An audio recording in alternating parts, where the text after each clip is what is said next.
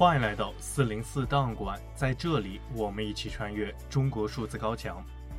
二零二三年即将过去，中国数字时代为读者整理了年终专题，共七篇，包括年度每日一语、年度敏感词、年度四零四文章、年度翻车现场、年度报告会、年度之声以及年度人物。本文是年终专题第二篇，二零二三年年度敏感词，下一篇是年度四零四文章。近十二小时的紧张救援，被困人员被全部转移到安全地带。这么长时间，谁谁给我们家属沟通一声吗？来了，全。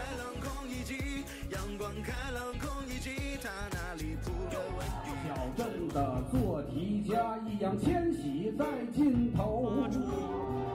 两千九百五十二章，收回两千九百五十二。主要指标持续改善。经济运行总体平稳，但也要看到外部。二零二三年被网友称为后疫情元年的一年，墙内热切期盼着的中国经济的强势复苏似乎并没有出现，取而代之的却是清零政策引起的经济恢复乏力以及其连锁反应。因此，我们看到中国普通民众在日常生活中的挣扎、降薪、失业、求职难。越来越多的百姓将自己的困境转化为一种怨念，他们渴望在网络的一隅排解自己的苦闷。然而抬头看去，自己面前还是那台庞然大物——中国的审核机器不分昼夜的轰然作响。于是，过多的百姓挣扎，过多的民间声音，过多的与官方论调不相符的话语都被一一抹去，而视线所及之处依然是一片祥和。那些身居高位的人早已将普通百姓的痛苦抛之脑后。大言不惭地期待着龙行达达，新兴家园，正如河北共青团改编的那首歌曲一样，我们无奈被迫成为了杀不死的石家庄人。在二零二三年即将结束之时，我们将撕开审查系统掩饰下的国富民强，回顾这一年发生的审查事件，让中国社会的挣扎亦或是反抗展示在阳光之下。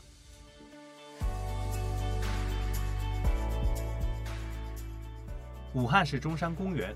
相关敏感词：武汉医保、武汉中山公园、医保个人账户缩水能不能有补偿方案？武汉医保改革、武汉医保改革重大调整。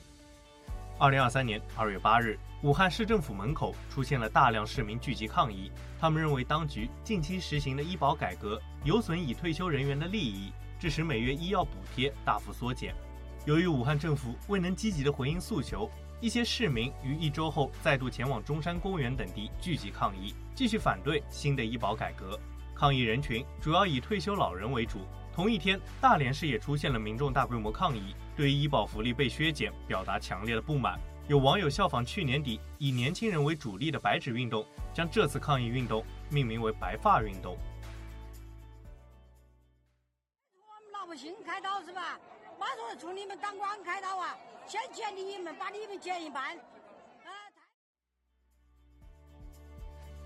在武汉再度爆发大规模示威之后，中国数字时代发现，微博将多个相关话题封禁，严厉压制热度，多个相关话题均未审查。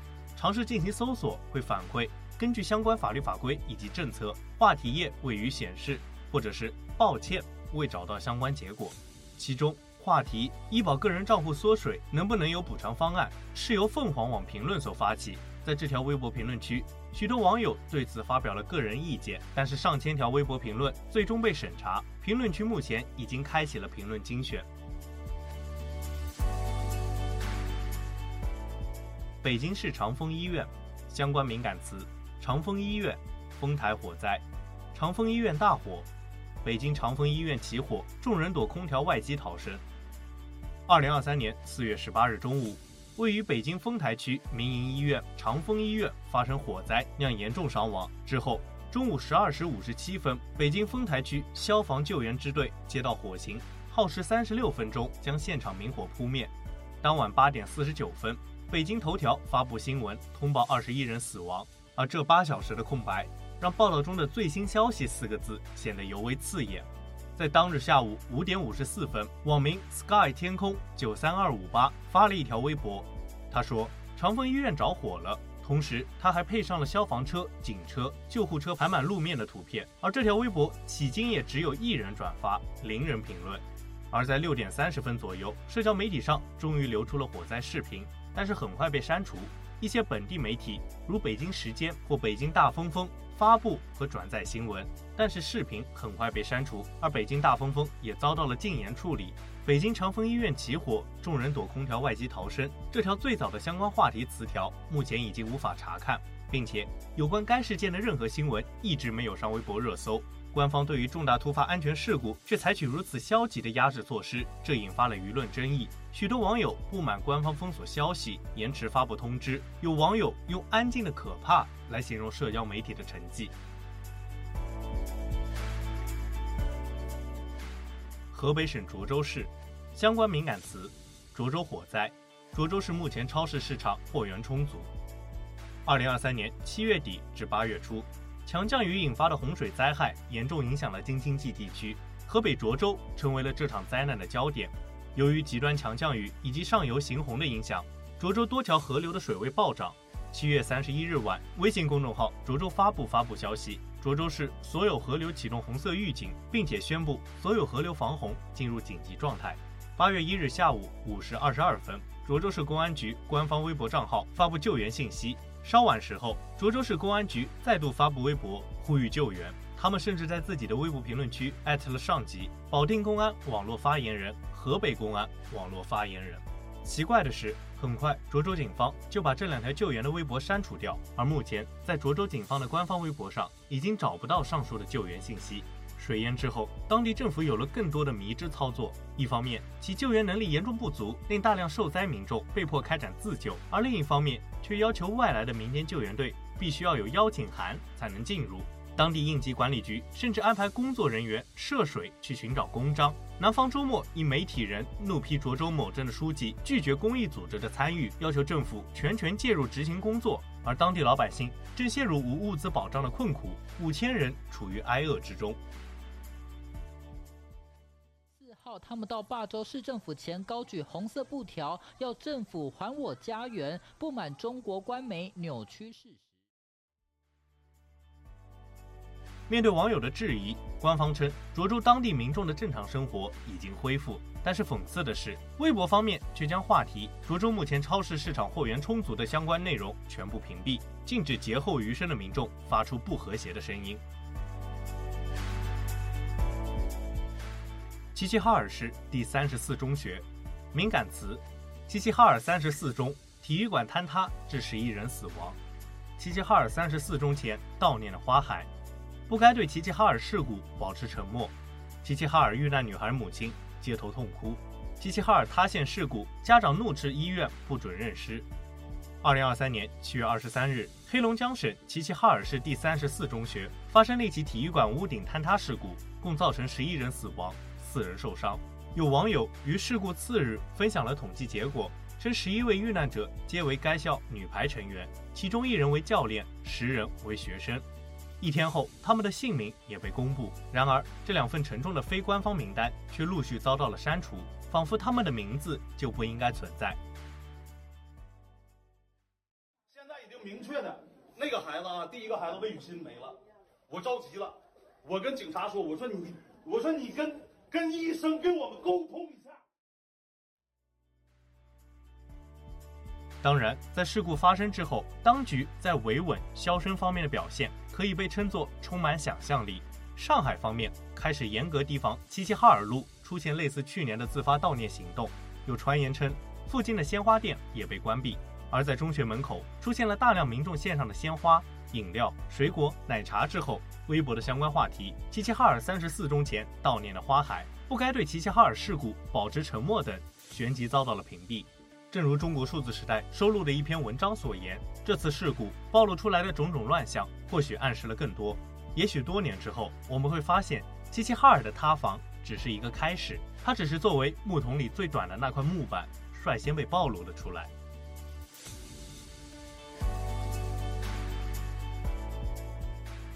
特权者们，相关敏感词：北极鲶鱼、雪草姐。二零二三年三月，一位名叫“北极鲶鱼”的微博网民在网络上掀起了轩然大波。他陆续发布了“家里有九位数”，家人感觉贪了，想在哪个国家就在哪个国家等炫富言论，甚至晒出了家中长辈多年前与领导的合影，自曝自己的爷爷是某地交通局长等情况。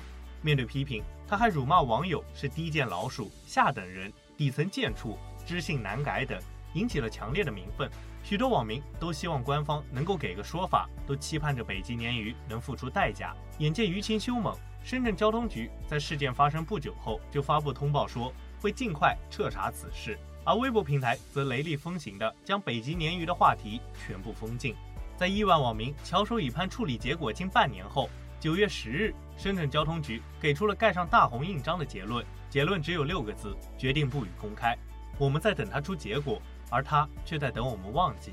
无独有偶，二零二三年十一月，一上海籍女子在西藏阿里地区因为车祸重伤，而为了救治她，其丈夫通过亲戚联系到了上海市卫健委，再由上海市卫健委联系到了阿里地区相关部门，动员阿里地区所有公务人员为其献血。随后，家里又支付了一百二十万元，通过医疗包机将其转运到四川华西医院，而后回到上海治疗。由于其夸张的特权能力。该女子被戏谑为“血槽姐”，而在事件发酵后，十二月初，上官新闻和澎湃新闻联合发布报道，试图通过五个方面的自问自答来达到以正视听的目的，试图让大家接受一切都是公事公办的结论。尽管这篇报道在诸多关键性问题上遭到了网民的质疑，但其颇有在官方层面盖棺定论的意味。而后，所有关于“血槽姐”家属身份的猜测内容都被批量清理。一位网民在微信朋友圈宣布明年上海万圣节要 cos 血槽姐，结果也被微信封禁朋友圈两天。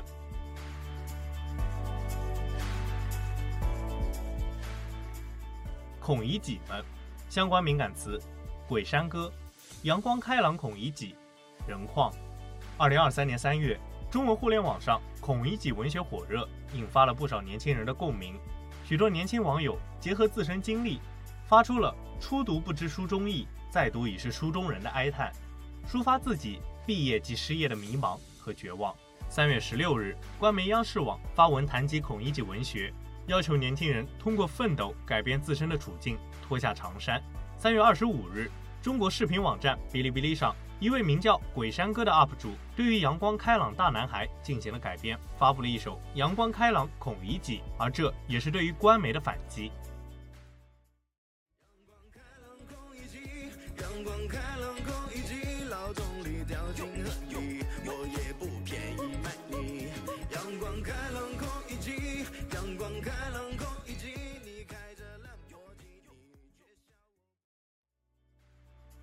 该歌一经发布，引起了 B 站网友的关注和热议，视频播放量很快达到了三百万加。许多网友通过评论区留言以及发送弹幕的方式，表达对于创作者的敬佩，并且讽刺官媒的宣传。然而，B 站很快就删除了“阳光开朗孔乙己”的视频，并且对于作者鬼山哥的账号做出了封禁十五天的处理。网友的自嘲只因其论调与官方声音不相符，就惨遭压制。这样的结局还体现在了另外一个词上——人矿。二零二三年新年伊始，“人矿”一词在网络上引发热议。其本意是指生下来就被当作消耗品使用的人，是网民用来自嘲的词汇。中国数字时代一月二日对其相关知乎问答备份并且发布，而知乎旋即将提问删除。同时，“人矿”一词被全网封杀，各平台审查部署时间一致，审查方式较为相似，并未产生大量衍生敏感词，因为响应网信办统一发布的指令。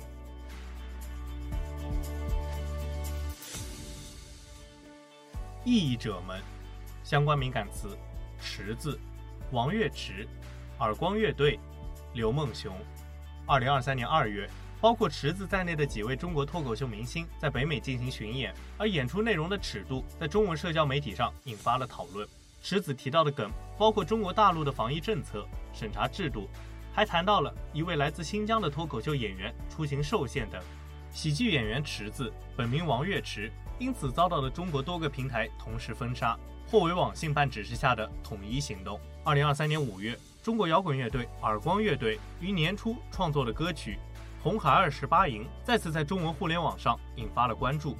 该歌列举了中国动态清零政策、谷爱凌争议、俄乌战争、小镇做题家、丰县铁链女、唐山烧烤打人、白纸运动、贵州大巴车等近年来发生在中国的各种事件。随后，真理部发布通知，全网封杀耳光乐队。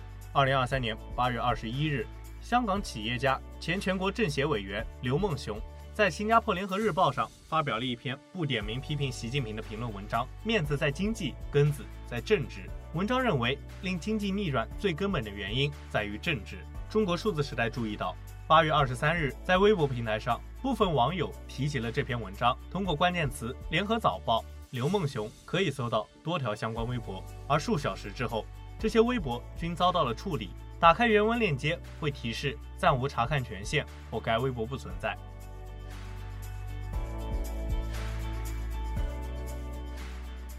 习近平的新皮肤，相关敏感词：全票当选，二九五二，二次元，袁世凯，瓶子也想做个人，皇帝的新衣，清君侧，崇祯，胖虎，该死的不死。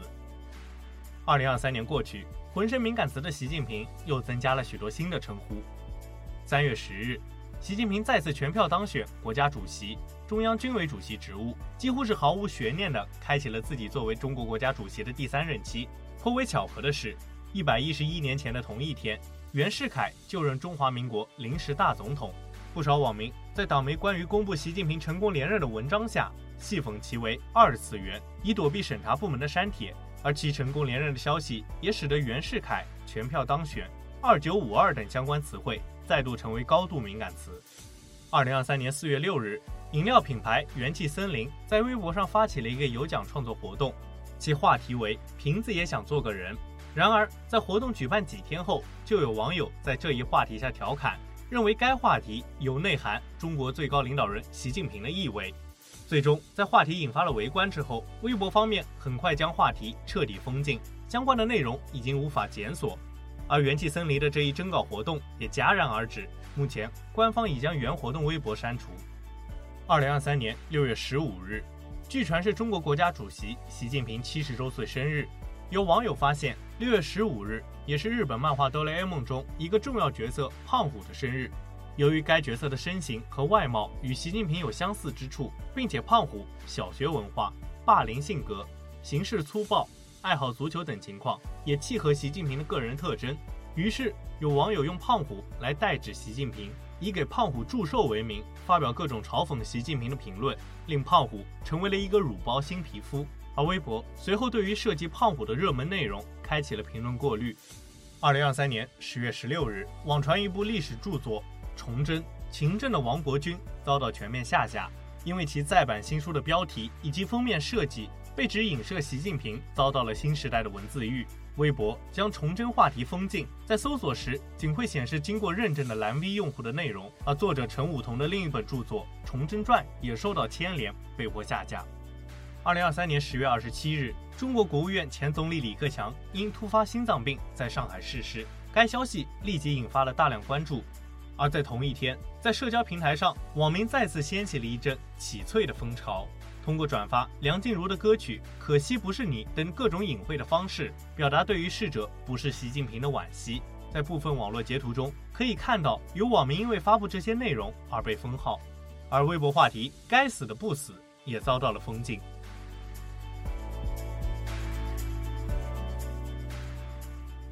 六四的联想，相关敏感词。物体排成一排，语文课本里的杭州韵味，吴艳妮与队友拥抱的图片。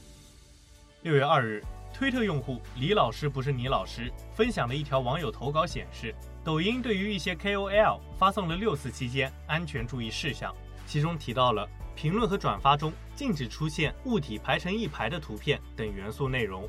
这一称呼应该是指坦克人等相关梗图。中国数字时代测试发现，“物体排成一排”一词本身即被微博设为敏感词，在网页版微博检索无法显示任何内容。九月十一日，人民日报在微博上发起话题“跟着课本看杭州”，为杭州亚运会倒计时制造热度。相关微博推荐了多首与杭州有关的古诗。然而，有网友嘲讽道：“毕竟西湖六月中。”风光不与四时同一句，暗含六四。人民日报随后迅速将出现评论翻车的原微博删除，而关联话题语文课本里的杭州韵味也遭到了微博的封禁。二零二三年十月一日，在杭州亚运会女子一百米栏决赛后，获得第一名的林雨薇第六道与第二名的吴艳妮第四道相互拥抱鼓励，享受着全场观众热烈的欢呼。然而，两人的号码却意外组成了六四。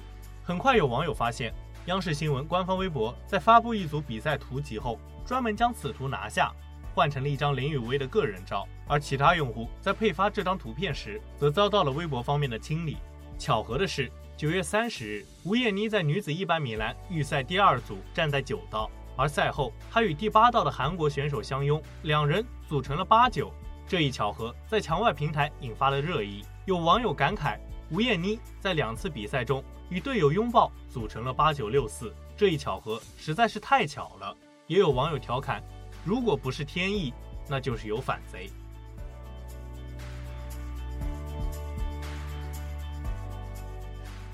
中国数字时代 CDT 致力于记录和传播中文互联网上被审查的信息，以及人们与审查对抗的努力。欢迎大家通过电报、Telegram 平台向我们投稿，为记录和对抗中国网络审查做出你的贡献。投稿地址请见文字简介。阅读更多内容，请访问我们的网站 cdt.dot.me.dia。